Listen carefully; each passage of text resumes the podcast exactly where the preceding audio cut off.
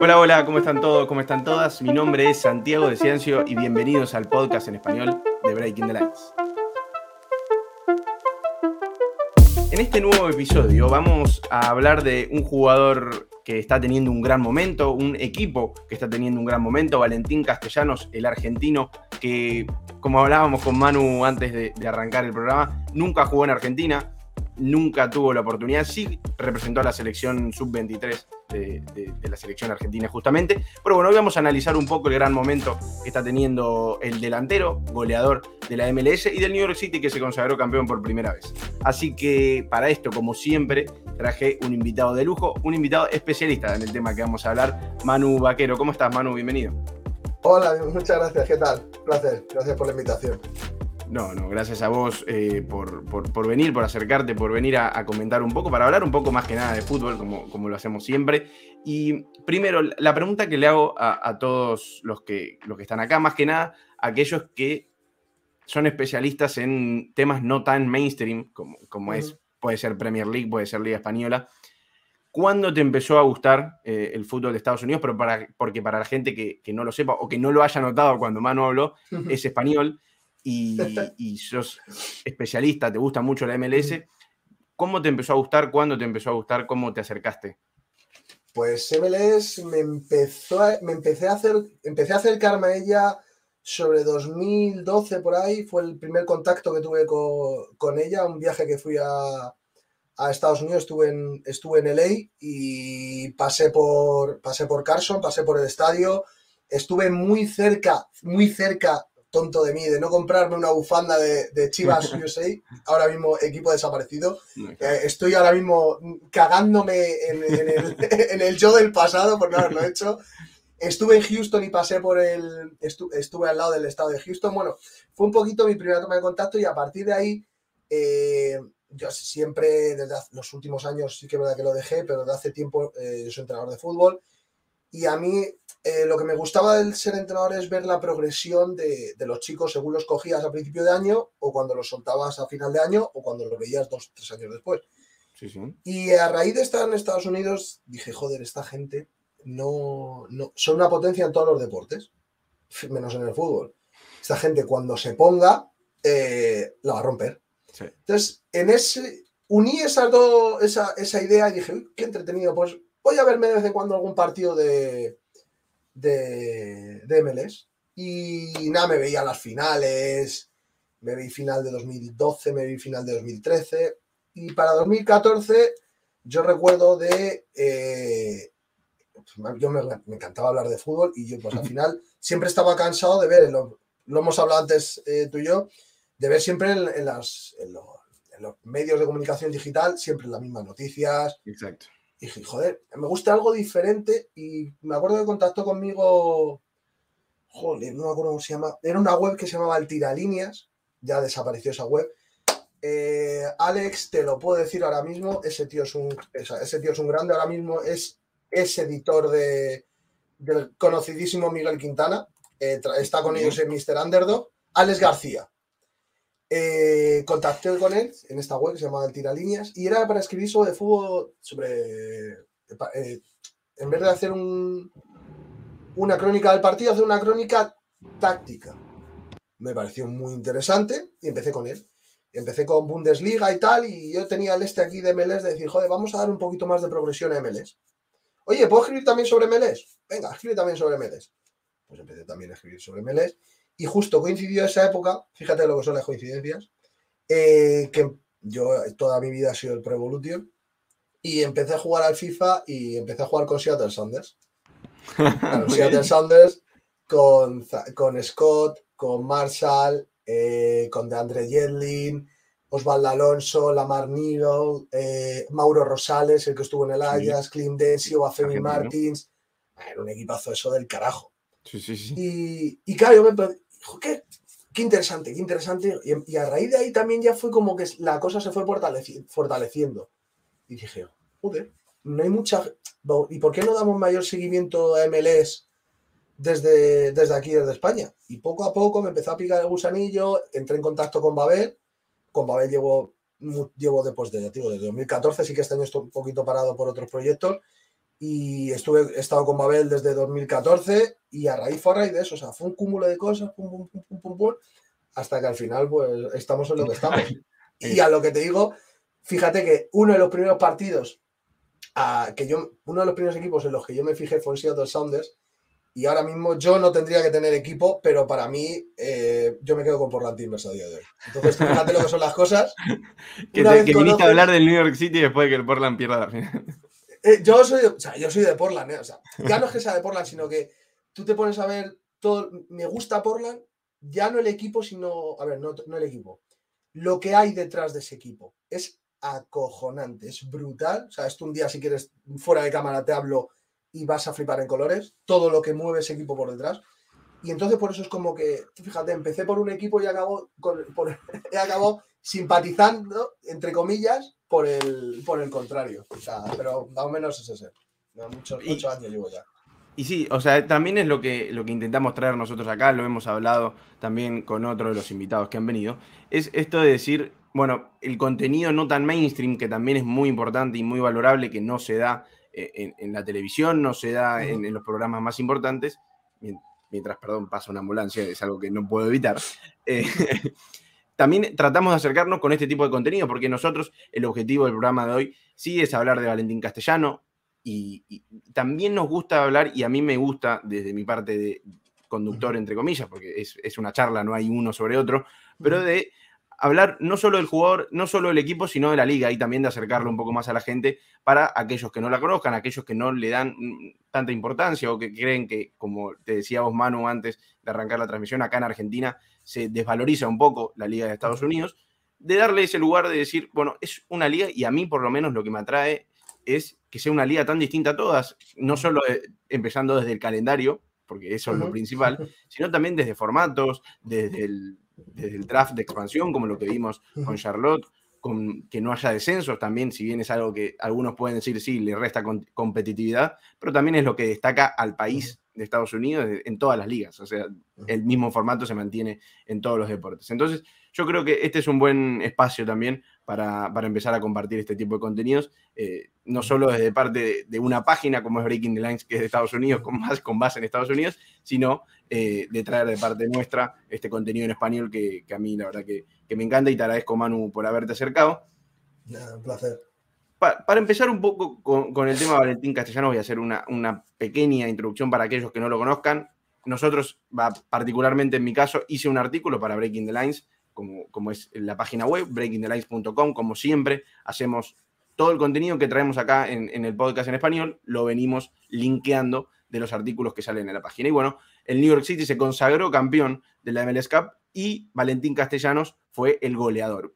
Y, hay una historia detrás que, la pueden ver en el artículo y obviamente la pueden ver en cualquier lado, no, es que yo traje acá la, la, información inédita y exclusiva, es que Valentín Castellanos nunca jugó en Argentina, es argentino, a los 17 años se marchó a Chile, a la U de Chile precisamente, a la Universidad de Chile, porque acá en Argentina no tenía oportunidad, él al ser menor de edad y le faltaban ciertos papeles que necesitaba para ser jugador profesional, no los tenía, no lo dejaban ser, eh, entrenar eh, en, un equipo profesional, acá se le dice AFA, que es la Asociación de Fútbol Argentino, entonces tuvo que buscar un rumbo y entre esos encontró eh, la U de Chile. Después de la U de Chile, tuvo un, gran presente, en, bueno, un gran pasado en ese caso, en, la U de Chile y fue adquirido por el City Football Group, que como todos deben saber, aquellos que estén viendo o estén escuchando este programa, es dueño del Manchester City, del New York City, del Montevideo City Torque, del Girona y de muchos otros equipos. Bueno, recayó en el fútbol uruguayo, en el Montevideo City Torque en ese, eh, actualmente, antes era el Torque Fútbol Club, y le fue muy bien, lo agarró en el equipo en segunda división, ascendió a primera división y ahí le fue muy bien. Y quien lo lleva a la MLS, al New York City, es Dominic Torrent, ex ayudante de campo de Pep Guardiola, quien en su momento estaba experimentando su primera eh, etapa como entrenador justamente en el New York City. Y Castellanos cuenta eh, en, entrevistas que tuvo que Torrent le dijo que lo había visto en muchos videos, tenía muchos videos de él, así que le encantó.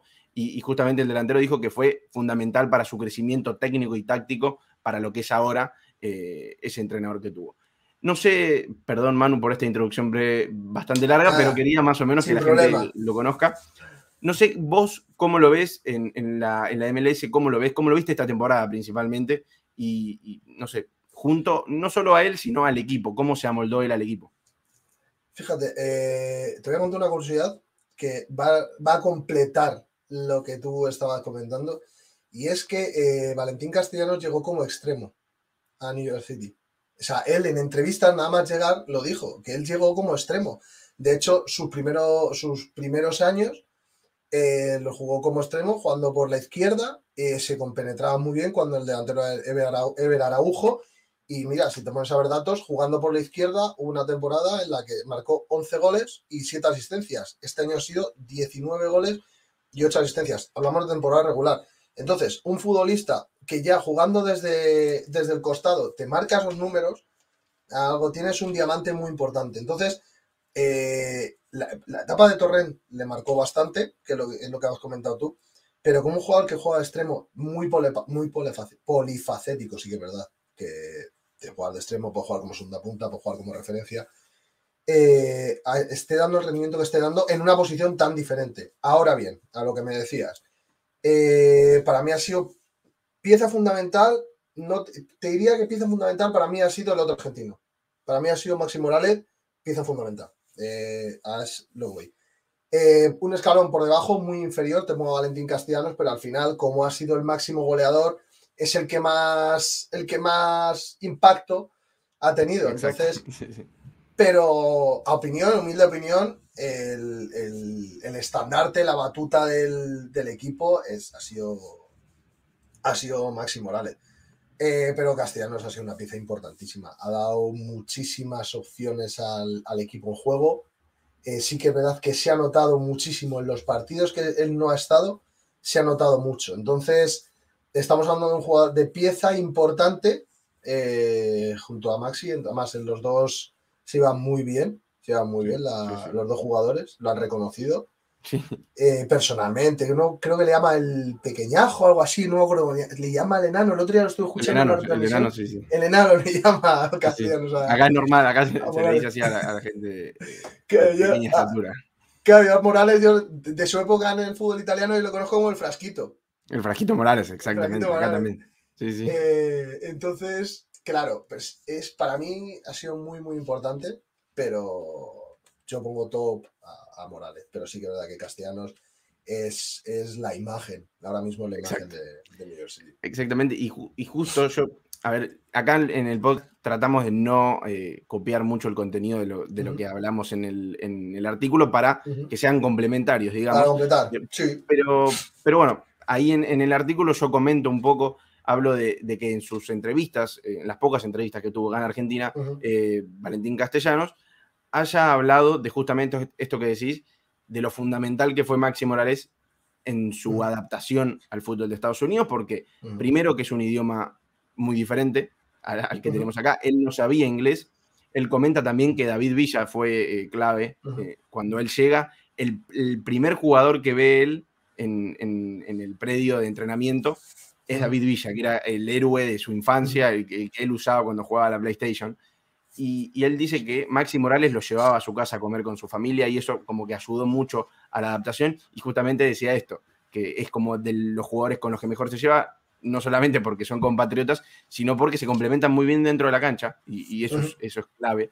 Y lo que, en cuanto a lo que decías de la polifuncionalidad de, Valentín, él dice que es delantero, pero que no es ese delantero referencia, ese delantero, como se dice acá, nueve de área, que, el, goleador, sino que él puede tirarse atrás, hacer un media punta. Él, lo que yo noto de, verlo jugar es que, y, lo dijo él también, es que le gusta estar en, constante eh, contacto con la pelota. Él se tira atrás a buscar, se puede conectar, como dijiste vos, puede jugar por izquierda, lo ha hecho, puede jugar en cualquiera, de, quizás del, de todo los frente, todo el frente de ataque, puede jugar en la posición eh, que, lo necesita el equipo y que lo necesite él.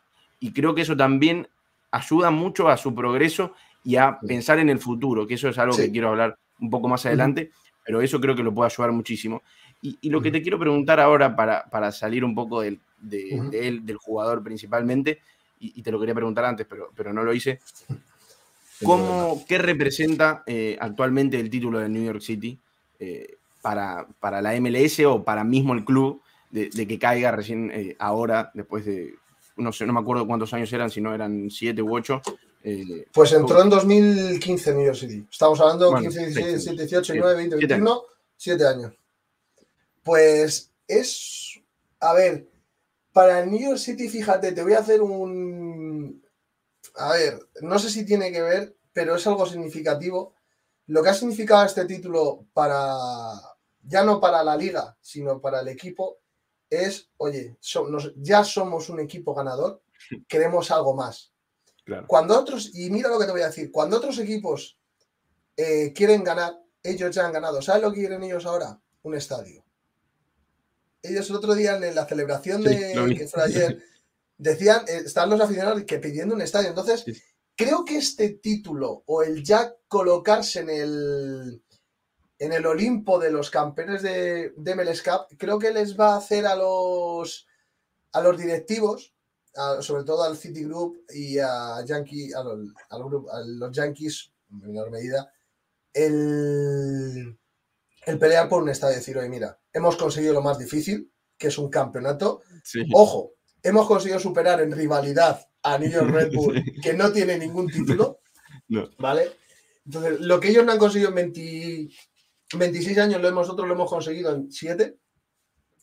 Eh, ya somos un equipo ganador, queremos más. Y ahora mismo ese más es, yo pienso, que es, que es eh, mejorar el estadio, porque es, aunque parezca una tontería, todo el mundo dirá, bueno, qué locura está diciendo este hombre. No, no, no, es que eh, es que los, los, propios aficionados. es muy importante tener un, estadio propio. Los propios aficionados han como ganado un título, vale. Es que ellos no piden otro título, piden un estadio. Que, a ver, yo siempre he dicho, yo quiero, quiero viajar a Nueva York antes de, que salgan del Yankee Stadium. Yo quiero ver un partido de New York City en el Yankee Stadium, solo por el, por el aroma añejo, ese, esa, esa cosa extraña. estadio también.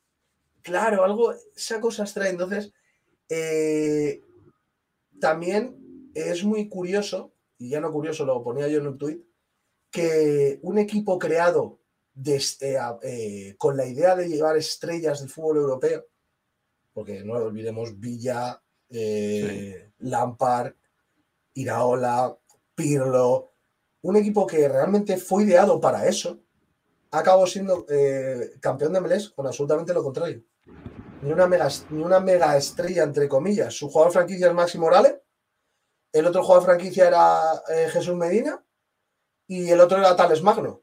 Completamente diferente a los, a los Pirlo, Lampard y, Villa. Así que verdad, Villa no tiene, o sea, tuvo un rendimiento espectacular.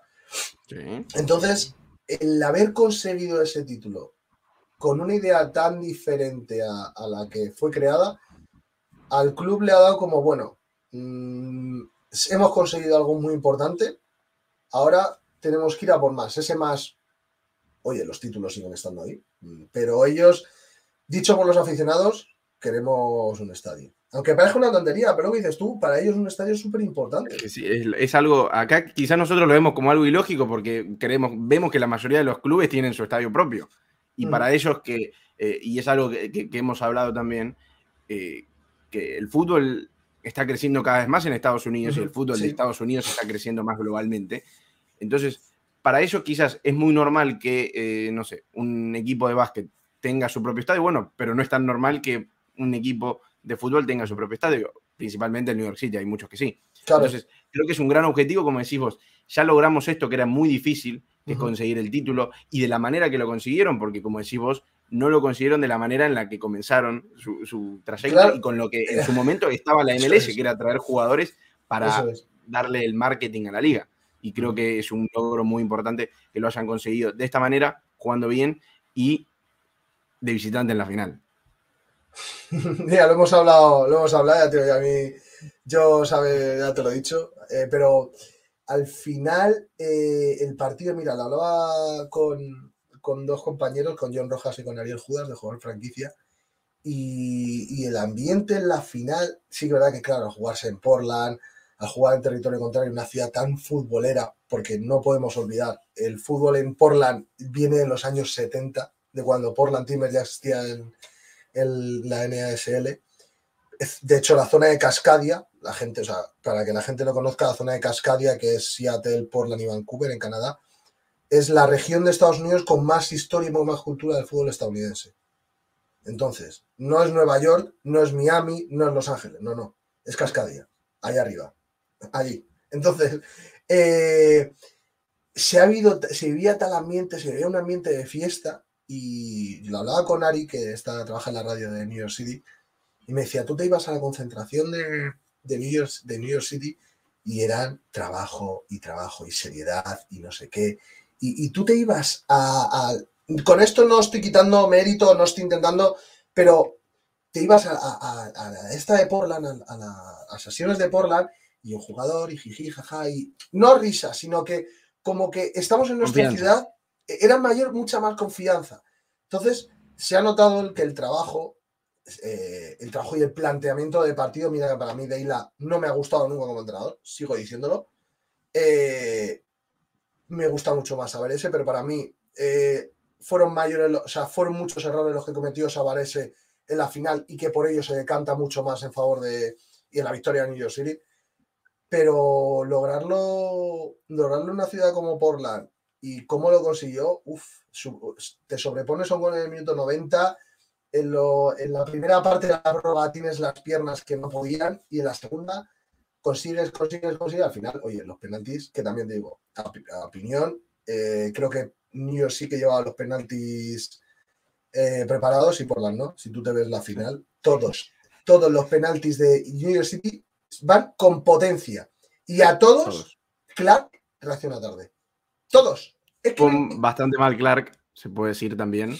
Eh, pero pero es, como decís vos, se prepararon para todo. Ellos se prepararon para, si bien estaban muy confiados también en, el transcurso del partido, porque iban 93 minutos, 92, y la final era toda de ellos porque iban 1-0. Les cae un gol en, la última jugada casi, y es un golpe muy duro para un equipo, y era normal también que puedan caer en el tiempo, en el tiempo extra se subieron sobre, bueno, sobreponer no, siguieron, mantuvieron el empate en el tiempo extra y en los penales fueron seguros porque se notaba que era algo que estaba preparado, puede que no, ¿eh? yo creo que sí, y como decís vos, y, lo veías en la confianza de los jugadores, fueron todos penales fuertes, con potencia. Claro, y si te das cuenta, ya no es eso, sino que se, sobreponen a 15 minutos de la primera parte en las que Chanot, que es su central, uno, uno de sus centrales, está fuera del partido. Porque termina el partido y está quejándose por, las, por la falta de Maviala. Yo para mí no es falta, pero bueno, hay gente que sí dice que es falta. Eh, termina la primera parte de la prórroga y sigue quejándose al árbitro. Estaba fuera completamente. o sea, consiguieron mantenerse, perdón, consiguieron mantenerse esos 15 minutos con el equipo fuera. Fuera, totalmente. Y aguantaron. Y mira, al final hoy se llevó la victoria. yo me alegro por ellos. Sí, verdad que al final eh, mm, es un equipo diferente, no es el New York City de los principios, y al final ganas de MLS, ¿cómo la ganas? Eh, ofreciendo lo que has ofrecido. A mí no dio, enhorabuena. Mm.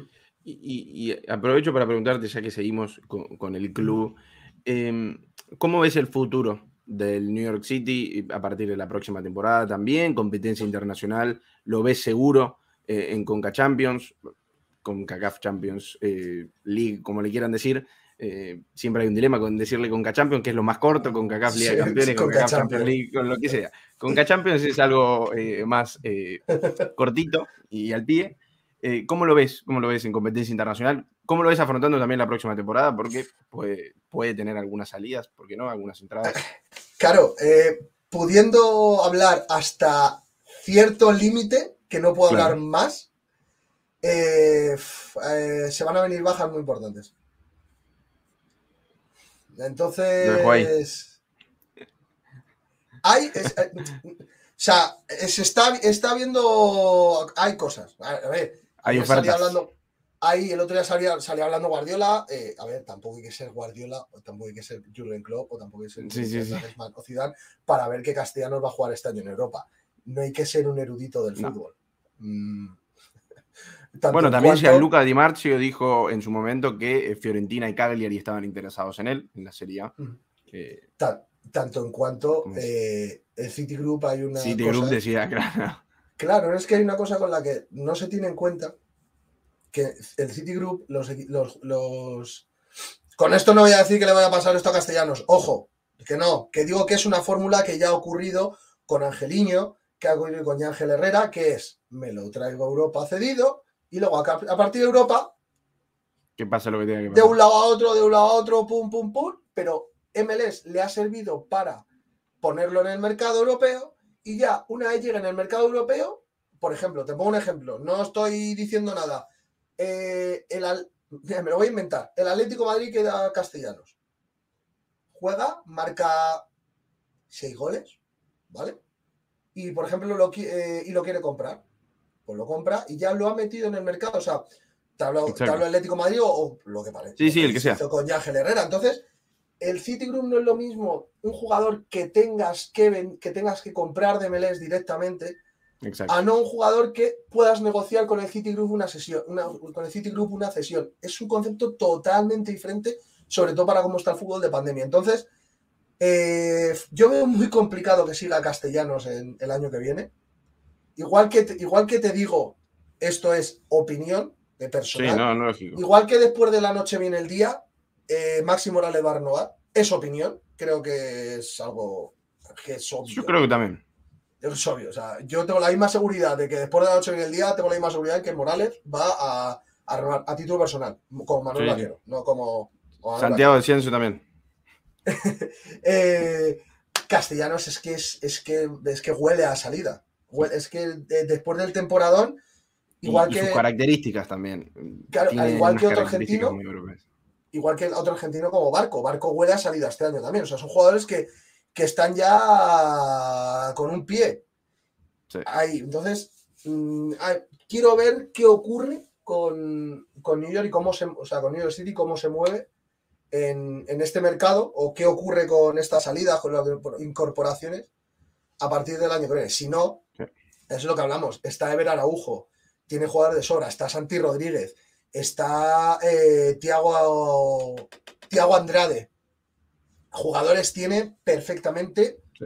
para suplir a, a Valentín. Entonces, Sí. porque ¿quién te iba a decir que después de Villa, dos años después, iba a venir este chaval que te iba a marcar tantos goles? Tú, a lo mejor Ojo que Manchester. City no tiene un delantero referencia. Tampoco lo es eh, Valentín Castellano.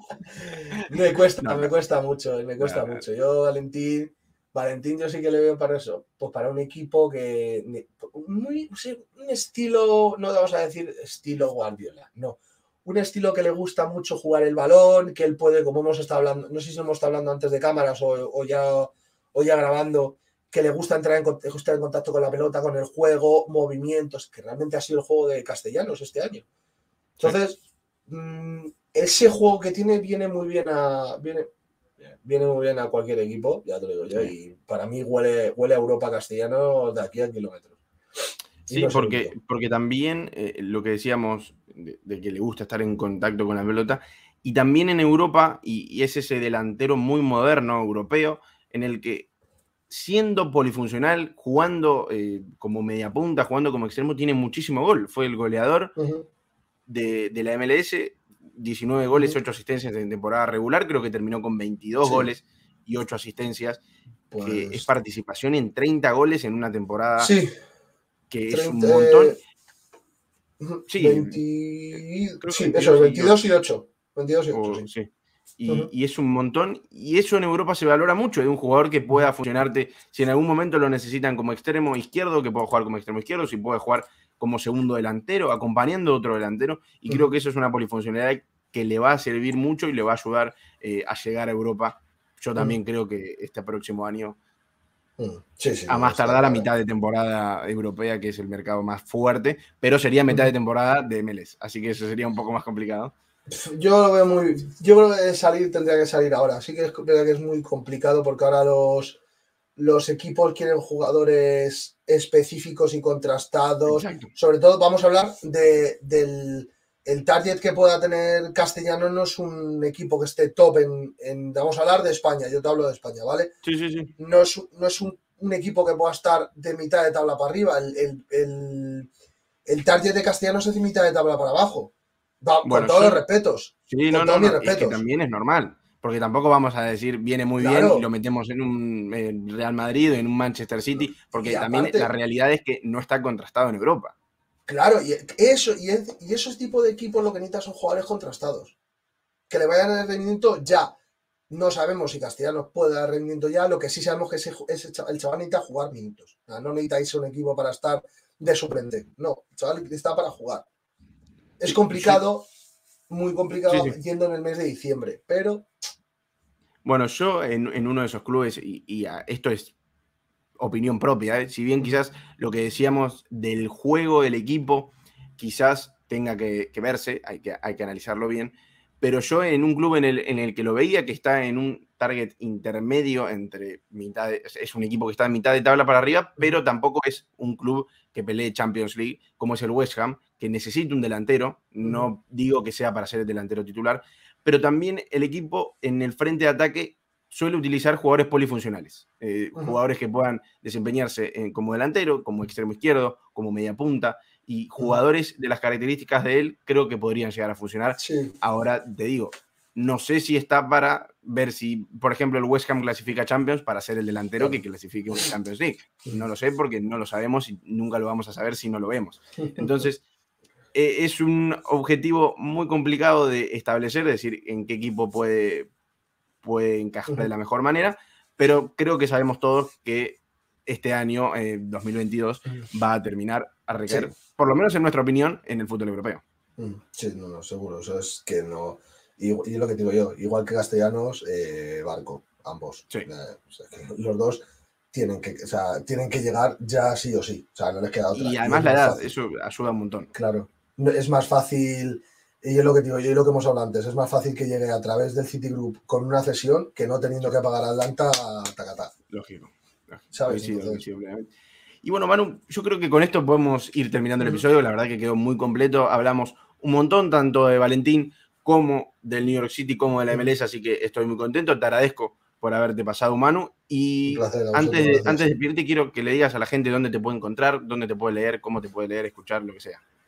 Ah, eh, mira, me podéis, hoy me podéis escuchar aquí en Breaking the Lines. Eh, gracias a, gracias a ti. Y cualquier día, porque esto va a estar resubido. Así. Y gracias a ti y gracias a, a Zach también, que no se me puede olvidar. Mandamos un beso a Zach. Grande. Y pues mira, a mí me pueden leer por, me pueden leer por Twitter, Manu Vaquero guion bajo. Eh, me pueden leer de vez en cuando en Babel, en Babel, España. Así que verdad que ahí estoy un poquito más parado este año, pero ha sido por otros proyectos.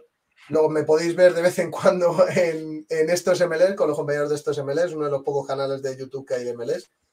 Y oye, y si me permiten meter la cuñita, eh, también me podéis, leer, me podéis leer con un libro que publicaré el año que viene, eh, este año, en finales de este año, de aquí a un par de semanas o principio del año que viene, con varios compañeros, eh, un par de ellos argentinos, creo que uno de ellos es argentino, Juan Manuel, Juan Manuel de Ángelo, creo que es.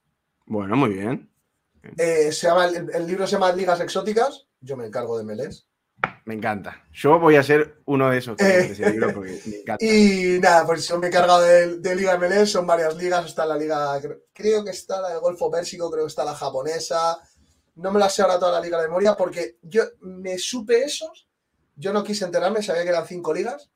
Y yo no quise, yo sabía que yo hacía MLS, pero no quise enterarme del resto de ligas. Yo quería coger el libro y devorarlo. Exacto. O sea, no, me quise enterar del resto de las ligas. Al final me acabo enterando por, me acabo enterando por otros, por otras vías, pero yo quería, de hecho a mí me pasaron el, la falsilla, la plantilla de cómo quedaría. Y yo no me, ni me fijé, yo rápidamente pasé a, ni lo leí, yo me pasé a mi capítulo, lo corregí, miré todo dije, no me quiero enterar de más. Entonces, ahí se me puede seguir por, se me puede seguir por esos sitios. Bueno, bueno, ahí en Twitter, para toda la gente que te siga, vamos a estar al tanto de, cuando salga. Obviamente yo voy a ser uno de, los que lo lea con mucho gusto porque simpatizo mucho eh, este tipo de proyectos, eh, los proyectos independientes y los proyectos en el que quizás como tratamos de hacer nosotros a veces es este tipo de contenido no tan mainstream para que la gente lo conozca y creo que gente como vos, Manu, y como los, los chicos que estuvieron viniendo, que ayudan mucho a que la gente conozca este tipo de ligas, den a conocer un poco más tipos de jugadores que pueden terminar cayendo en Europa, que quizás hasta que no están en Europa la gente no los conoce, e ir conociéndolos de a poquito eh, creo que es fundamental y está buenísimo y la verdad que te agradezco mucho por haberte pasado. Nada, la verdad que, quedó un, episodio bastante bueno. Muchas gracias por la invitación, chicos. Y bueno, a la gente, a toda la gente que nos esté viendo, a la gente que nos esté escuchando, les recuerdo que nos pueden escuchar por YouTube, por nuestro canal, se pueden suscribir, darle like o no like o dislike y comentar lo que quieran. Pueden escucharnos en todas las plataformas, eh, todas no, en Spotify y Apple Podcast, en el contenido que vamos a estar subiendo en un ratito. Y bueno, en un ratito para la gente que nos esté escuchando va a ser ahora. Así que les mando un abrazo grande, espero que les haya gustado. Y también recuerden que el artículo está en breakingthelines.com, así que pueden leerse todos los artículos. Están en inglés, acuérdense, si no saben inglés, pongan el traductor ahí que tiene una opción de, traducirlo al español. Así que les mando un abrazo grande, gracias por haber estado en este episodio y nos veremos la próxima. Chau, chau. Chao.